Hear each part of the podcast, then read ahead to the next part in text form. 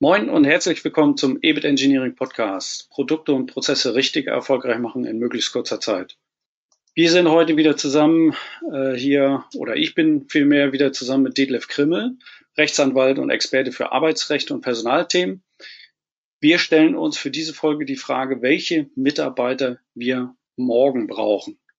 Wir folgen damit einer gewissen Logik unserer Podcast-Reihe Taskforce-Modus in der vorherigen äh, Folge haben wir etwas genauer beleuchtet, wie ich äh, mein Geschäftsmodell überprüfe und daraus dann entsprechende Maßnahmen ableite. Und eine der ganz wesentlichen Maßnahmen ist genau die heutige Fragestellung, die wir mit dieser Folge auch vertiefen wollen. Wie lege ich für mich fest, welche Qualifikation meine Mitarbeiter mindestens mitbringen müssen, damit ich wirtschaftlich und erfolgreich arbeiten kann. Jo, das zu meinem Intro. Detlef, du bist hier unser Personalexperte. Sag doch mal, wie gehst du denn an die Sache ran? Ja, Frank, im Grunde genommen ausgehend von dem, was du gerade erwähnt hast, nach dem Motto, äh, was ist mein Geschäftsziel, was ist mein Geschäftsfeld, worin liegt mein Markenkern. Ähm, dieselbe Frage ist auch im Bereich Personal zu stellen ähm, hier bezogen nicht auf die, die Gesamtheit nach dem Motto, welche Mitarbeiter brauche ich, sondern nachdem ich mir im Klaren darüber bin, wie mein Geschäftsmodell aussieht, wie meine Organisation dazu aussieht, muss ich mir die Mühe antun, einfach für jede Stelle, die ich besetzen will, weil ich sie als notwendig ansehe, erstmal eine Zielbeschreibung zu machen oder eine Zielvorstellung zu haben. Beispielsweise bin ich in, in einem Unternehmen oder habe ich ein Unternehmen, das sehr kundenorientiert ist, ähm, dann werde ich sicherlich Stellen haben im Vertrieb, ähm, wo ich Leute auf Kunden loslassen möchte. Äh, und hier ist die Frage, okay, welches Ziel hat denn eine Stelle im, im Vertrieb? Der Vertriebsleiter beispielsweise. Was soll der meinem Unternehmen bringen? Kunden soll er gewinnen, er soll Kunden binden, er soll profitable Kunden bringen, er soll nicht zu viel Aufwand treiben ähm, oder den nur angemessenen Aufwand treiben. Also ich habe da schon Vorstellungen äh, von einer Stelle, welche Ziele damit erfüllt werden sollen. Und je konkreter ich in der Lage bin, die zu beschreiben, umso besser kann ich mein Stellenprofil mit einem sogenannten Job Profile oder Personal Profile eines Kandidaten dann abgleichen, weil letztendlich geht es ja da um das berühmte Matching, inwiefern passen wir zusammen.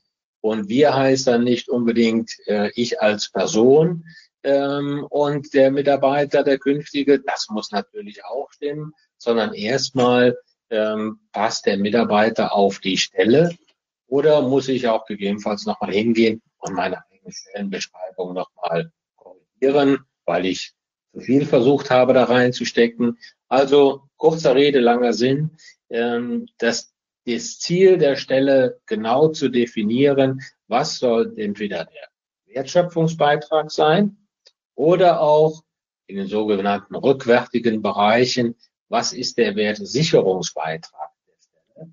Weil letztendlich sollen beide äh, Bereiche, sowohl Wertschöpfung als auch Wertsicherung, ja gewährleisten, dass mein Geschäftsmodell erfolgreich ist und Profit abwirft. Richtig. Ähm, ja, aber ich, ich hole noch mal einen aus äh, und, und dann habe ich äh, gleich noch eine Frage zu dem, was du ausgeführt hast. Was mir natürlich immer durch den Kopf geht, äh, bin auch selber Unternehmer und ähm, ja, wir arbeiten beide auch für unsere Themen immer auch äh, mit, mit verschiedenen Teams zusammen und äh, Festangestellte oder auch äh, Freelancer, wie auch immer. Da musst du natürlich immer drauf achten, wie sind die drauf, äh, passen die zu mir und so weiter. Und es gibt ja diese, diese äh, kleine, aber feine Forderung immer an die äh, Personalbesetzung, möglichst nur A-Mitarbeiter einzustellen.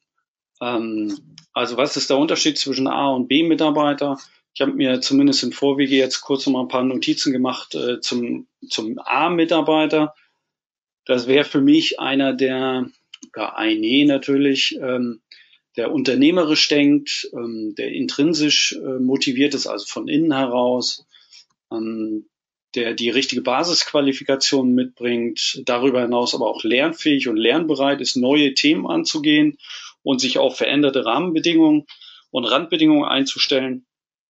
Und äh, last but not least sind das äh, Mitarbeiter, die äh, die berühmte letzte Meile, also diese extra Meile gehen, die andere eben nicht gehen. Das wäre für mich so eine äh, Kurzbeschreibung äh, von A-Mitarbeitern. Und darüber hinaus wäre jetzt ja die Frage, was ich hier beschrieben hatte als Basisqualifikation, da eben ganz genau festzulegen, brauche ich da eine Fachkraft, brauche ich da eine Hilfskraft, also brauche ich da keine große Be hier Berufsausbildung oder sonst irgendwas, ähm, brauche ich vielleicht als Beispiel Klassiker eine Schweißfachkraft mit einer entsprechenden Zertifizierung nach äh, welchen Randbedingungen auch immer, um gewisse äh, Zertifikate erfüllen zu können. Ähm, brauche ich jemanden, der perfekt ähm, kommunizieren kann in verschiedenen Sprachen? Brauche ich jemanden, der analytisch und mathematisch äh, super drauf ist? Lass uns da vielleicht mal dann gleich reingehen und ähm, nochmal ein bisschen systematischer herausarbeiten, worauf ähm, die Zuhörer achten sollten und wie sie es wirklich systematisch angehen, um am Ende des Tages äh, hier auch wirklich äh, die richtigen Mitarbeiter zu besetzen. Okay, was du angesprochen hast jetzt an A und B Qualifikation, äh, geht im Grunde genommen wieder zurück darauf, welche Qualifikation brauche ich für die Stelle, ähm, wenn ich eine konkrete Funktion besetzen will. Ähm, der zweite Aspekt ist, wenn ich sage, okay, ich muss in meinem Unternehmen auch Potenzial aufbauen, ähm, sozusagen an morgen denken und äh, wo ich dann ein bisschen perspektivisch rangehe und sage, okay, äh, im Moment brauche ich jetzt noch nicht den ähm, IT-orientierten ähm, Schweißer beispielsweise, sondern nur traditionell. Aber es kommen äh, neue Materialien, es kommen neue Verfahren. Ich muss vorsorgen, weil ich ansonsten äh, in eine Falle beispielsweise reintapse, nach dem Motto, zum bestimmten Zeitpunkt suchen alle dieselben Leute. Ähm, das ist dann eher die, die perspektivische äh, Sicht auf das Thema, äh, welche Mitarbeiter brauche ich, wenn es die Präsenzsicht ist, also welche Mitarbeiter brauche ich heute, ähm, dann greife ich jetzt mal von dir auf, was du an, an Anforderungen eben benannt hast. Und die Gegenfrage ist dann immer, brauche ich das wirklich oder hätte ich das nur gerne? Weil den Aspekt, den du nicht erwähnt hast, für jede Zusatzfunktion, ähm, die ich gegebenenfalls gerne hätte, aber noch nicht brauche, zahle ich aus meinem Fundus heraus Geld, das ich gegebenenfalls anders investieren muss. Und das ist etwas, wo man als kritischer Personaler immer mit dem Vertriebler, dem Produktionsleiter, äh, mit wem auch immer, mit dem Unternehmer in so eine Art Sparring reingeht, immer wieder darauf zu drängen, zu sagen, okay, was will ich mit demjenigen oder derjenigen auf einer bestimmten Position, Funktion erreichen. Und wie du sagtest, eben beim Schweißer brauche ich eine bestimmte äh, Lizenz, ganz klar. Ähm, aber der muss nicht perfekt Englisch können. Wenn der ein Schweißgerät bekommt, äh, kann man da auch eine deutsche Bedienungsanleitung zu kaufen, um mal einfach auszudrücken. Also ja, klar. nicht zu viel immer aufsatteln, aufsatteln, sondern konkret äh, Qualifikationen einem Anforderungsprofil zuordnen. Aber diese Anforderungsprofil, äh, wie würdest du da jetzt, äh, um ein bisschen konkreter ein Bild zu zeichnen, wie würdest du da jetzt rangehen? Ähm, würdest du dir einfach Handnotizen machen, äh, ein Excel aufbauen mit, mit unterschiedlichen Kriterien? Ähm, ähm würdest du, gut, entweder du hast die Leute schon, ich setze mal voraus, äh, du hast jetzt schon ein vorhandenes Team, jetzt musst du wahrscheinlich erstmal das vorhandene Team beurteilen. Passen die jetzt wirklich da rein, was jetzt in der Zukunft gebraucht wird? Ähm, das ist ja mhm. bei den meisten Firmen aktuell auch in einer Ausnahmesituation der Fall. Der Markt verändert sich drastisch. Äh, dein Geschäftsmodell muss angepasst werden, passen jetzt meine Mitarbeiter, die ich aktuell an Bord habe, passen die auch wirklich noch zu diesen veränderten Rahmenbedingungen. Und da muss ich dann ja, wenn ich jetzt diese Beurteilung noch nicht sauber durchführen kann, muss ich ja spätestens jetzt wirklich mich hinsetzen und mir die Mühe machen, wirklich zu gucken, okay, ähm, Karl-Heinz, Gertrud, Hilde, ähm, Helmut, äh, wie, wie sehen die aus? Äh, sind die hier äh, wirklich ähm, geeignet, das zu tun? Und was müssen wir eventuell über Schulungsthemen ausgleichen? Was müssen wir gegebenenfalls ähm, ja, durch Personalveränderung äh, in, in, in Form von Umbesetzung, ähm, neues Personal von extern reinholen, wie auch immer. Was, was müssen wir da jetzt tun? Ähm, gib mal ein paar Insights äh, so aus deiner Personalpraxis, äh, wie du da rangegangen bist, wie du da rangehen würdest, auch in einer Ausnahmesituation, ähm, rein vom methodischen, strukturellen äh, Ansatz. Vom methodischen Ansatz äh, zunächst einmal etwas machen, was sehr unbeliebt ist, nämlich eine Stellenbeschreibung. Das ist etwas, das macht keiner gerne. Ähm, da muss man sich hinsetzen, sich Gedanken machen. Ähm, wo ist eine bestimmte Funktion angebunden, äh, für die ich einen Mitarbeiter suche. Äh, wie eben schon gesagt, was ist das Ziel der Stelle, der Wertschöpfungsbeitrag, der Wertsicherungsbeitrag?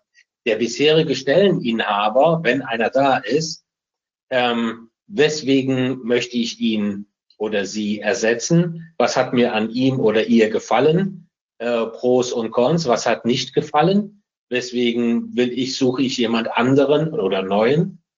Ähm, das Umfeld abklopfen. Wer wird der direkte Vorgesetzte sein?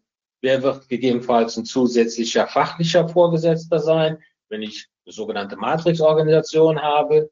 Ähm, was haben die Vorgesetzten äh, für eine Erwartungshaltung? Ähm, mhm. Der neue Stelleninhaber, wird er jemand, für jemanden Stellvertreter sein, äh, wenn er abwesend ist? Passt das? Oder umgekehrt, durch wen soll er oder sie vertreten werden? Passt das zusammen? Ist die Stelle eine Vollzeit, eine Teilzeitstelle? Kann flexible Arbeitszeit vereinbart werden? Solche Sachen nach dem Motto, äh, wie, wie hoch ist auch der, der Kapazitäts- und Kostenfaktor, der damit verbunden ist? Und dann komme ich zum Kerngebiet. Welche Indikatoren habe ich denn messbar ähm, oder sonstige Indikatoren für Leistung und Zielerreichung, was heute in den Firmen so großartig KPIs, Key Performance Indicators genannt wird, also simple Messgrößen. Woran mache ich denn fest, ob meine Auswahl, wenn ich sie denn mal getroffen habe oder wenn ich auf dem Weg dazu bin, die zu treffen, ähm, dass die erfolgreich ist? Was will ich nachfragen? Wie viele Neukunden hast du als Vertriebler gewonnen? Ähm, wie viele äh, Fehlstücke äh, hast du vermieden in der Produktion? Was, was ist meine, meine Kenngröße oder was sind meine Kenngrößen, an denen ich sowohl die Auswahl festmache, als auch nachher, wenn die Auswahl mal getroffen ist, in der Probezeit drauf gucken will und nach der Probezeit sagen will, ja, sowohl die Auswahl als auch die Probezeit war noch also ganz wichtiges Feld, Indikatoren für Leistung und Zielerreichung. Und sich auch darüber im Klaren sein, wenn ich jetzt jemanden haben will, der bestimmte Qualifikationen erfüllt, auf dem von dir eben genannten A-Level ist, welche Leistungsvorgaben will ich geben? Du hast das äh, Thema Qualifizierung angesprochen. Ja, ähm, ein Mitarbeiter wird nicht gebacken aus dem Backofen kommen, äh, mit all den äh, Facetten, die ich gerne hätte. Also welche Qualifizierungsmaßnahmen äh, könnte ich mir vorstellen? Zielvereinbarungen und mal jetzt so als ersten Abschluss ganz wichtig ist, was man heute Neudeutsch Mentoring nennt. Also wen setze ich ein, um diesen Mitarbeiter, diese Mitarbeiterin an die Hand zu nehmen und weiter in dem Sinne dann zu formen, ähm, wie ich das gerne hätte.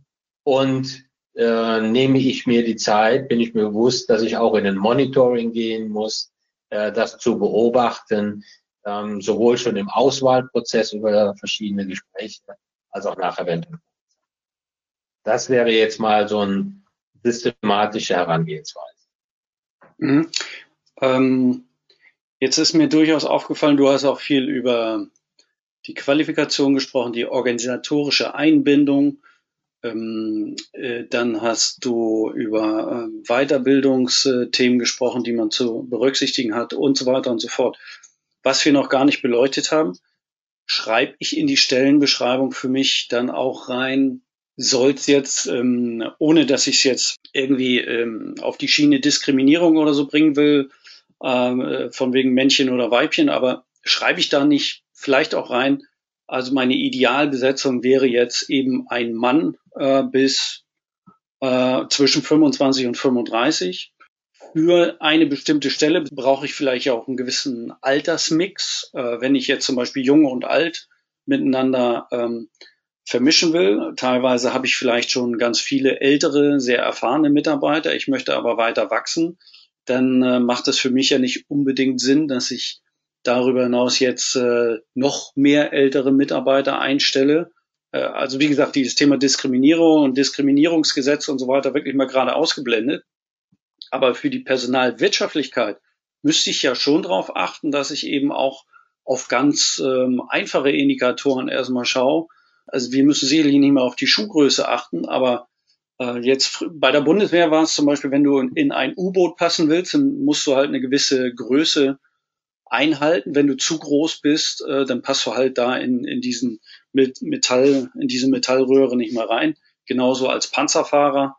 Äh, wenn du ans Radar willst, musst du gute Augen haben. Und ähm, so ist es ja auch in allen Firmen der Fall, dass ähm, mal Frauen besser passen und mal Männer. Ich habe das ganz oft erlebt, dass in Montagebereichen, wo ähm, sehr feingliedrige Arbeiten auszuführen sind, dass da eigentlich überwiegend Frauen äh, viel, viel besser sind äh, von der Leistung her. Also dann würde ich ja von der Stellenbeschreibung wahrscheinlich auch schon eher für mich festlegen, ähm, dass dann an in den oder jenen Bereichen überwiegend also rein vom Naturell her die richtigen auch kommen und dann kommt natürlich Qualifikation und so weiter.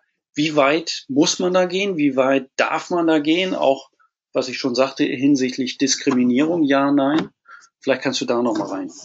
Gut, also äh, Diskriminierung bzw. Antidiskriminierungsvorschriften äh, äh, gelten, ganz einfach. Und äh, alle Stellen sind erstmal, äh, wie das heute äh, neudeutsch heißt, geschlechtsneutral auszuschreiben.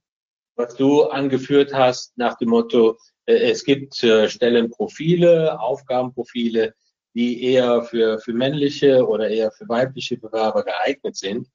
Ähm, ist meines Erachtens nichts, was ich in einer Stellenbeschreibung extra hervorheben muss. Äh, wenn eine Stellenbeschreibung gut ist, ich sag's mal so, ähm, dann wird automatisch klar, dass ähm, wenn ich einen äh, Nähereibetrieb habe und es darum geht, äh, Mitarbeiter an die Nähmaschine zu bekommen, dass ich da, wie alle anderen auch, wahrscheinlich einen höheren äh, Frauenanteil haben werde, als wenn es darum geht, ähm, jetzt beispielsweise schwere äh, Dinge aus dem Grund eines Hafenbeckens nach oben zu hieven äh, und das Tauch halber.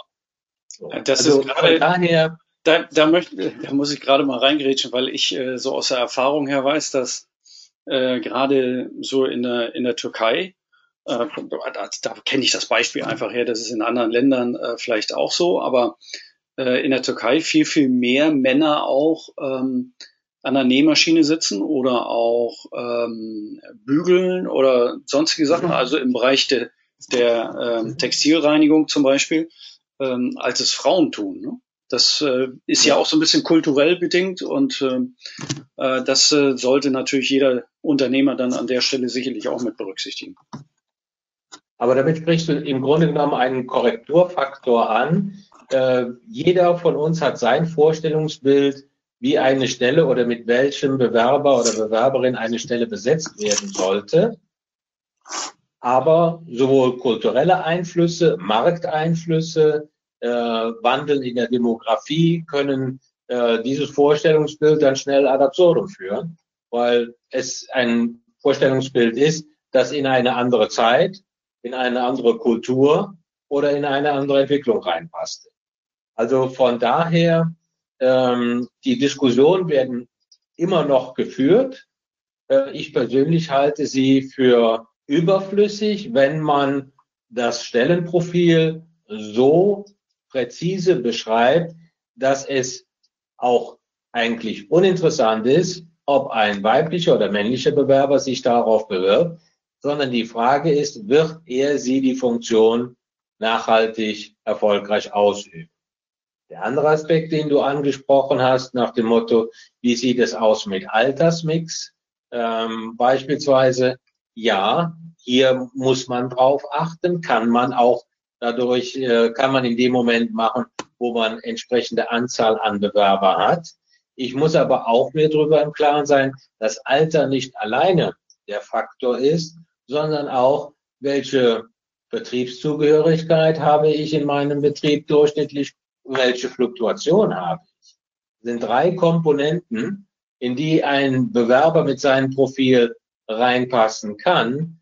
Wenn ich beispielsweise, ich nehme jetzt mal auch dein Geschäft, ich habe Projektgeschäft, ich habe da ein, eine Erwartungshaltung, du willst hohe Reisetätigkeit, erwartest du. Das kann man erwarten von einer bestimmten Klientel von Bewerbern für eine bestimmte Zeit.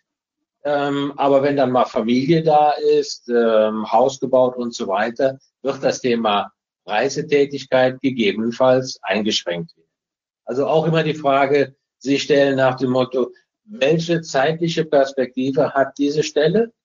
Ist das eine Ewigkeitsstelle, wo ich jetzt jemanden plane, der mit 20 Jahren da einsteigt und mit 50 Jahren aufhört? Heute eher die Seltenheit.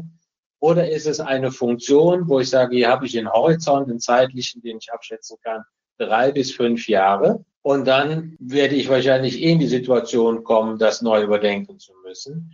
Und spielt es für diesen Zeitraum eine Rolle, ob der oder die Bewerberin 35, 45 oder 55 ist? Ja, gute, gute Punkte. So dieses Thema Stellenbeschreibung als Basis, äh, die, die Qualifikation der, erforderlichen Mitarbeiter ähm, herauszuarbeiten. Das ist ja ein, kann man ja sagen, ein strategisches Planungsinstrument auch mit, äh, um sich da klar zu werden. Ähm, du hast das eben schon angesprochen, das macht man dann vielleicht ähm, alle drei bis fünf Jahre, je nachdem, wie, wie stark äh, mein Markt äh, entsprechenden Veränderungen unterliegt. Wie viel Zeit pro Stellenbeschreibung würdest du als angemessen sehen? Wie, wie lange muss ein Unternehmer sich wirklich ähm, da mindestens beschäftigen, dass man in etwa davon ausgehen kann, also dann äh, wird er wahrscheinlich das Ganze durchdrungen haben. Immer noch, natürlich hängt das an vielen Faktoren, aber nur mal so ein, so ein Daumenwert. Ich will ja nur mal so einen Trend geben. Es reicht sicherlich nicht aus, wenn man einfach mal fünf Minuten drüber nachdenkt, irgendwas äh, dahin strubbelt und dann oder einfach nur aus dem Bauch entscheidet, sondern äh, dass man da wirklich äh, sich die Zeit nimmt. Ähm, ich persönlich zum Beispiel, ich nehme dann mindestens äh, mal für eine so eine Stellenbeschreibung ähm, halbe Stunde bis Stunde äh, Zeit, um das wirklich so ein bisschen gedanklich zu durchdringen. Versuche die ein oder anderen Sachen schon mal zu äh, skizzieren, dann schlafe ich nochmal drüber, schaue nochmal äh, einen anderen Tag drauf, ob ich vielleicht noch ähm, andere Ideen dann ähm, im Kopf habe äh, gehe das dann noch einmal durch, so dass ich von meiner Warte her sagen würde, also in, in die Richtung ein bis zwei Stunden sollte man äh, pro Stelle wirklich investieren, um sauber nochmal zu überlegen, das, was ich wirklich brauche für mein Geschäftsmodell heute und für mein Geschäftsmodell in drei Jahren, sieht so und so aus und äh, muss sich gegebenenfalls so und so anpassen äh, deckt sich das, was ich jetzt ähm, so praktiziere, beziehungsweise auch meinen Kunden immer ganz gerne auf den Weg gehe, gebe, deckt sich das äh, einigermaßen mit dem Personalexperten Detlef Krimmel? Äh, für den Bereich der, der mittelständischen Unternehmen und Betriebe auf jeden Fall. Ähm, in großen Unternehmungen wird ja viel über 360 Grad äh, Evaluierung und Beurteilung gesprochen, was nichts anderes heißt, als deinen Ansatz nach dem Motto, ich schreibe etwas auf, schlafe darüber und dann lese ich es mir nochmal durch. ähm, dass der etwas aufgebohrt wird und man sagt, okay, äh, ich habe eine Vorstellung als Unternehmer, ich gebe diese Vorstellung an den möglichen direkten fachlichen oder disziplinarischen Vorgesetzten, der den künftigen Stelleninhaber betreuen wird. Was hat der für Vorstellungen? Äh, ich gebe meine Vorstellung an die Mitarbeiter, die vertreten werden oder denjenigen vertreten sollen. Du merkst, ich bin wieder in derselben Systematik drin. Und dann vielleicht noch an Kollegen und sag, okay, gebt mir euren Input, dann werde ich das abgleichen mit dem, was ich an Vorstellungen habe.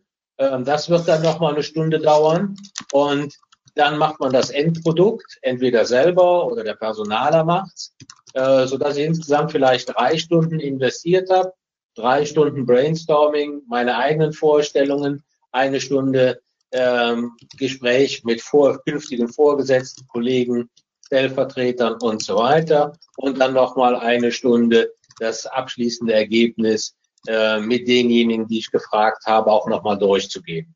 Mit diesen drei Stunden und diesem kleinen 360-Grad-Ansatz äh, vermeide ich auf jeden Fall eines, dass ich jemanden reinhole und Qualifikationen erwarte, die ich vielleicht schon habe, deren ich mir aber nicht bewusst bin, äh, weil ich mit dem Mitarbeiter das letzte Mal vor einem Jahr, vor zwei Jahren oder was auch immer gesprochen hat.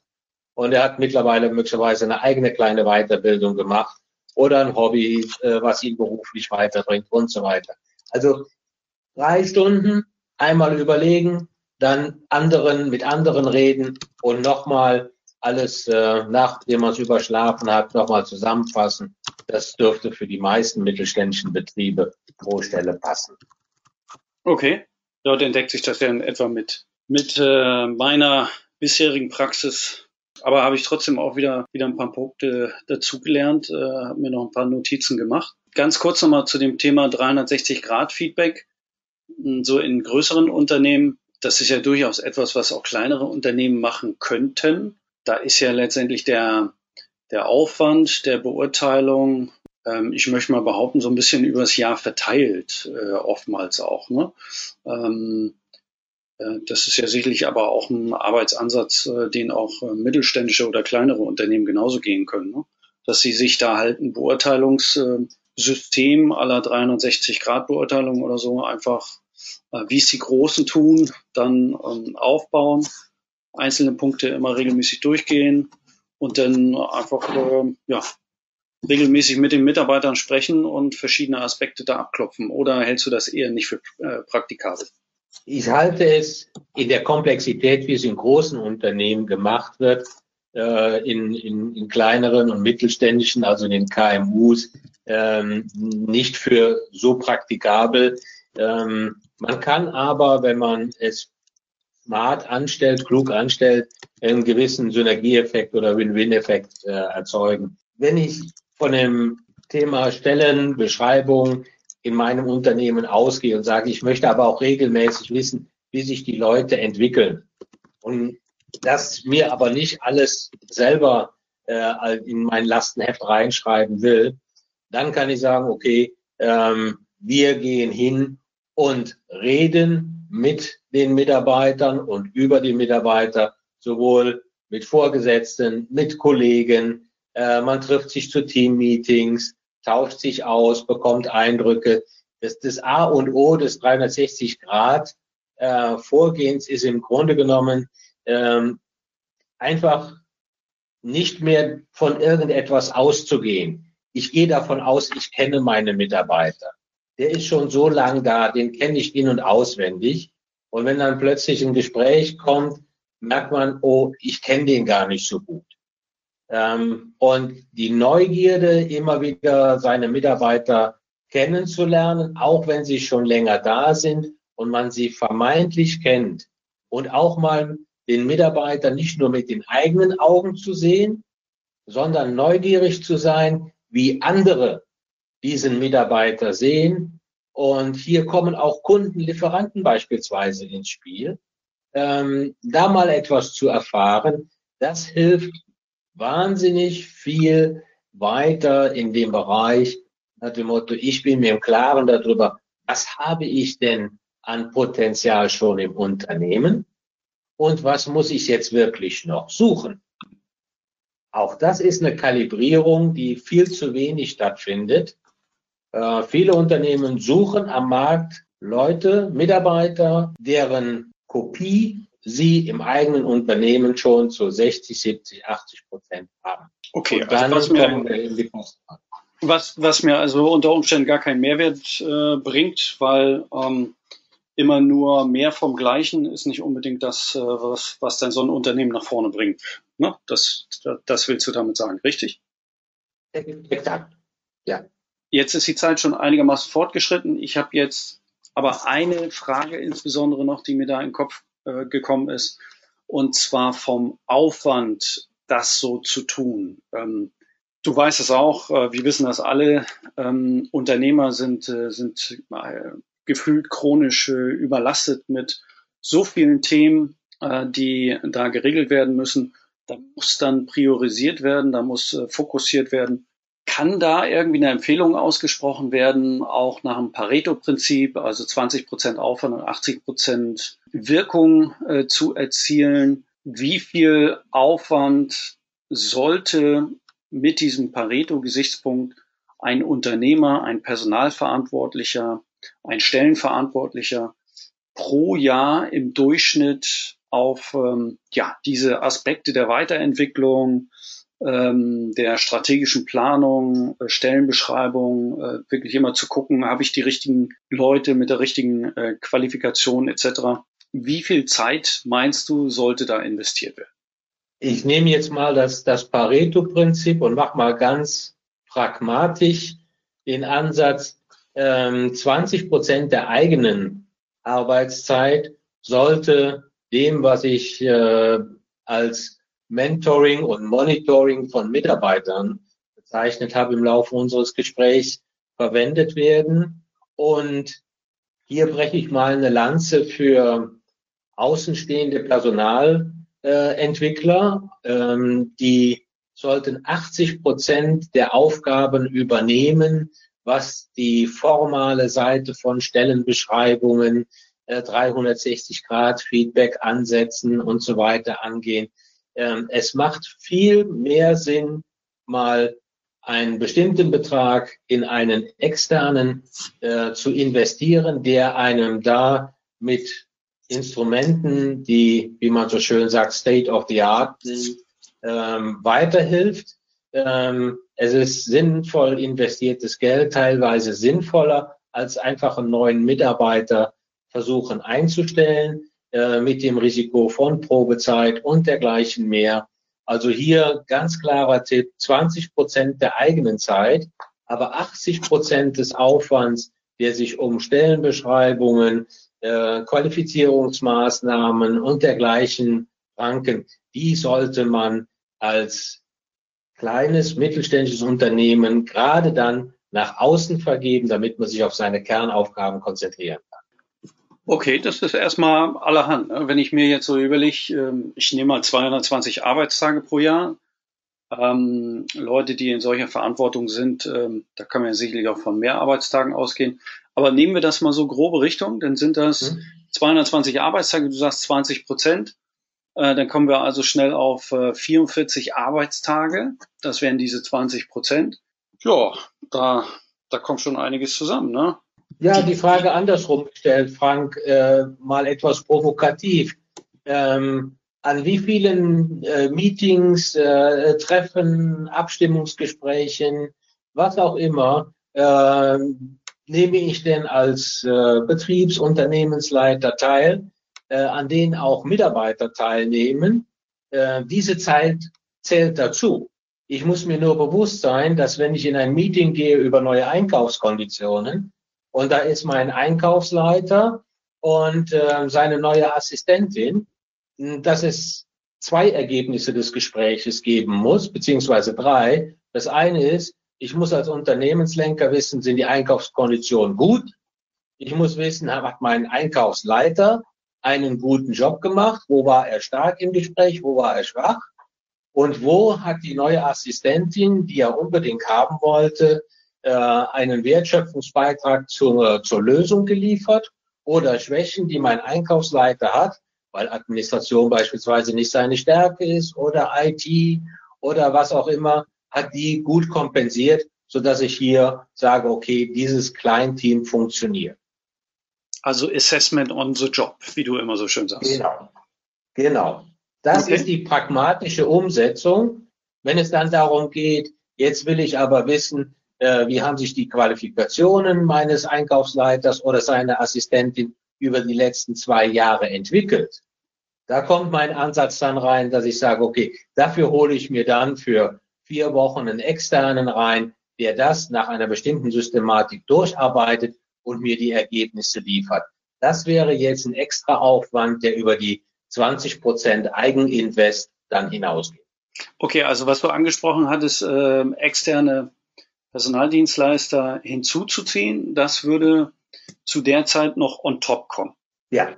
Okay. Ja, ich meine, ganz grundsätzlich weiß ja eigentlich auch jeder, dass das Arbeiten mit den Mitarbeitern, das Arbeiten an den Mitarbeitern, an den Strukturen des Unternehmens, ähm, das, das äh, systematische Arbeiten, ähm, ja, auch die ureigene Aufgabe der Führungskräfte äh, ist, äh, wie beim Fußball halt der Trainer, der die Mannschaft aufs Spiel einstellt, aber selber nicht mitspielt nachher. Ähm, aber wenn man dann nochmal drüber redet und selber auch so vor Augen hat, wer alles schon in solchen Jobs war und äh, sich mal äh, überlegt, äh, spiegelt, wie ist es überhaupt dann in der Praxis gewesen oder wie handhabe ich persönlich das, dann ähm, ist das schon hart zu akzeptieren, dass man eigentlich äh, viel zu wenig Zeit eigentlich dafür aufwendet. Ne?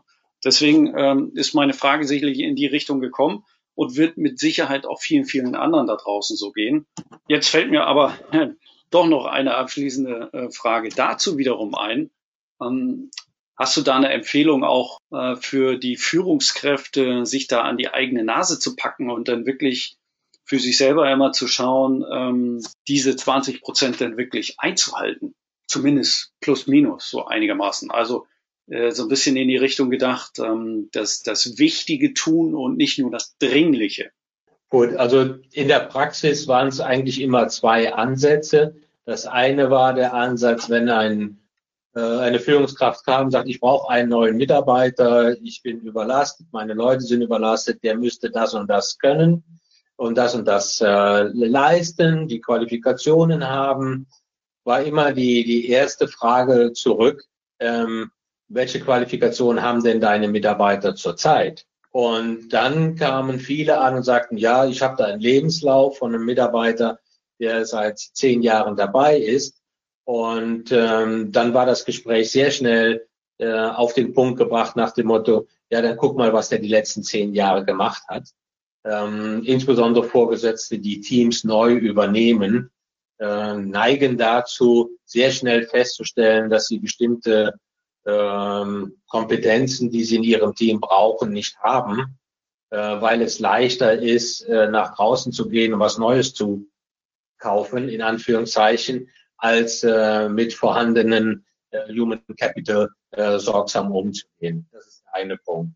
Der andere Punkt ist ähm, deshalb auch eben der Hinweis auf ähm, Außenstehende oder externe ähm, Berater oder äh, Personalentwickler, man kann auch einmal im Jahr ein Mitarbeitergespräch äh, führen, beziehungsweise eine Evaluierung durchführen lassen, um Azure zu bleiben. Also hier kann man Vorgesetzte sowohl dazu bringen, sich zu engagieren, wenn sie mal mit jemandem, entweder aus der eigenen Personalabteilung oder wenn mein Betrieb nicht so groß ist oder Unternehmen nicht so groß ist, dass ich eigene Personalentwicklung habe, mal mit einem externen Personalentwickler äh, dazu verdonnere, dass sie sich mal mit ihrem Team beschäftigen. Da will sich keine Führungskraft gegenüber einem externen blamieren. Oder wenn eine Führungskraft sagt, ich brauche einen neuen Mitarbeiter, dann erstmal ähm, nachzufragen, okay, bist du denn mit dir im Klaren darüber, welche Kompetenzen und Potenziale du in deinem Team überhaupt hast. Das sind so die, die zwei ja, kleinen Motivatoren, die die Mitarbeiter oder die Führungskräfte regelmäßig dazu bringen, äh, sich mal mit ihren eigenen Leuten mal wieder zu beschäftigen. Ja, Äh, ich mag immer ganz gerne, wenn ein, äh, da ein Mitarbeiter in der Vergangenheit oder auch heute dann ankommt und, und sagt, äh, nee, das, das kriege ich nicht hin, da brauche ich jetzt Hilfe.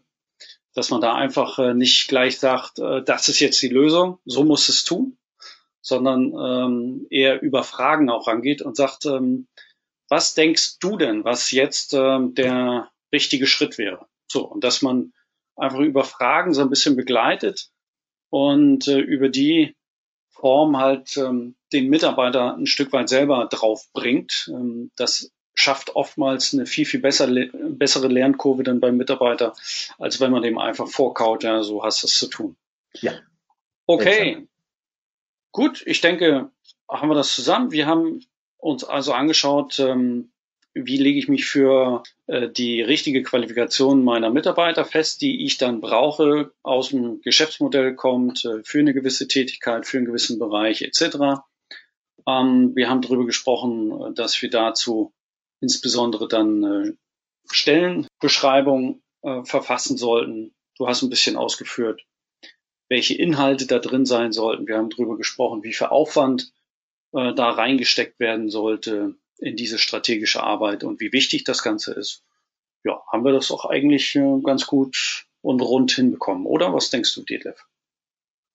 Ja, vielleicht noch eins zum, zum Abschluss. Ähm, am Anfang hast du über A- und B-Kandidaten gesprochen. Mhm. Ähm, ich mache es gerne an einem simplen Spruch ähm, aus meinen Lufthansa-Zeiten fest. Äh, man sollte immer sich bewusst sein, dass man niemanden äh, in die erste Reihe setzen kann, der doch zweitklassig ist. Ähm, dann ist es besser, wenn er in der zweiten Reihe erstklassig ist. Ähm, es kommt einfach darauf an, ähm, wir müssen auch sehen, dass der Mitarbeiter mit uns als Arbeitgeber zufrieden ist ähm, und sagt, okay, ich sitze hier auch auf der Stelle, die zu mir passt und ich sitze nachher nicht auf einer Stelle, ähm, die ein Arbeitgeber für mich äh, in Anführungszeichen schön geredet hat, wo er mich unbedingt sehen wollte und dergleichen mehr. Ähm, das vielleicht noch so als abschließender Hinweis nicht zu überbordend drangehen. Auch hier, wie bei aller Fertigungsanleitung, ähm, äh, hier ist auch die, die Passgenauigkeit wichtig. Ja, sehr gut. Okay. Also dann, Dedle, vielen Dank äh, wieder für das Gespräch. Das sind wieder schöne Denkanstöße für, für unsere Zuhörer. Bei weiteren Fragen ähm, dürfen Sie sich als Zuhörer natürlich einfach bei uns melden, entweder bei mir oder Detlef Krimmel. Ähm, wie Sie mich erreichen, wissen Sie, denke ich, äh, schon mittlerweile ganz gut. Äh, wenn Fragen direkt an Detlef Krimmel sind, dann leite ich die gerne weiter. Ansonsten äh, einfach äh, googeln nach Detlef Krimmel, dann ähm, bist du, glaube ich, Detlef auch schon relativ gut zu finden. Ja, ansonsten ja, wünsche ich und auf LinkedIn zu finden. Ja, genau. So, ansonsten wünsche ich Ihnen äh, wie immer alles Gute, noch viele spannende Projekte. Bleiben Sie gesund. Ihr Frank Brücker.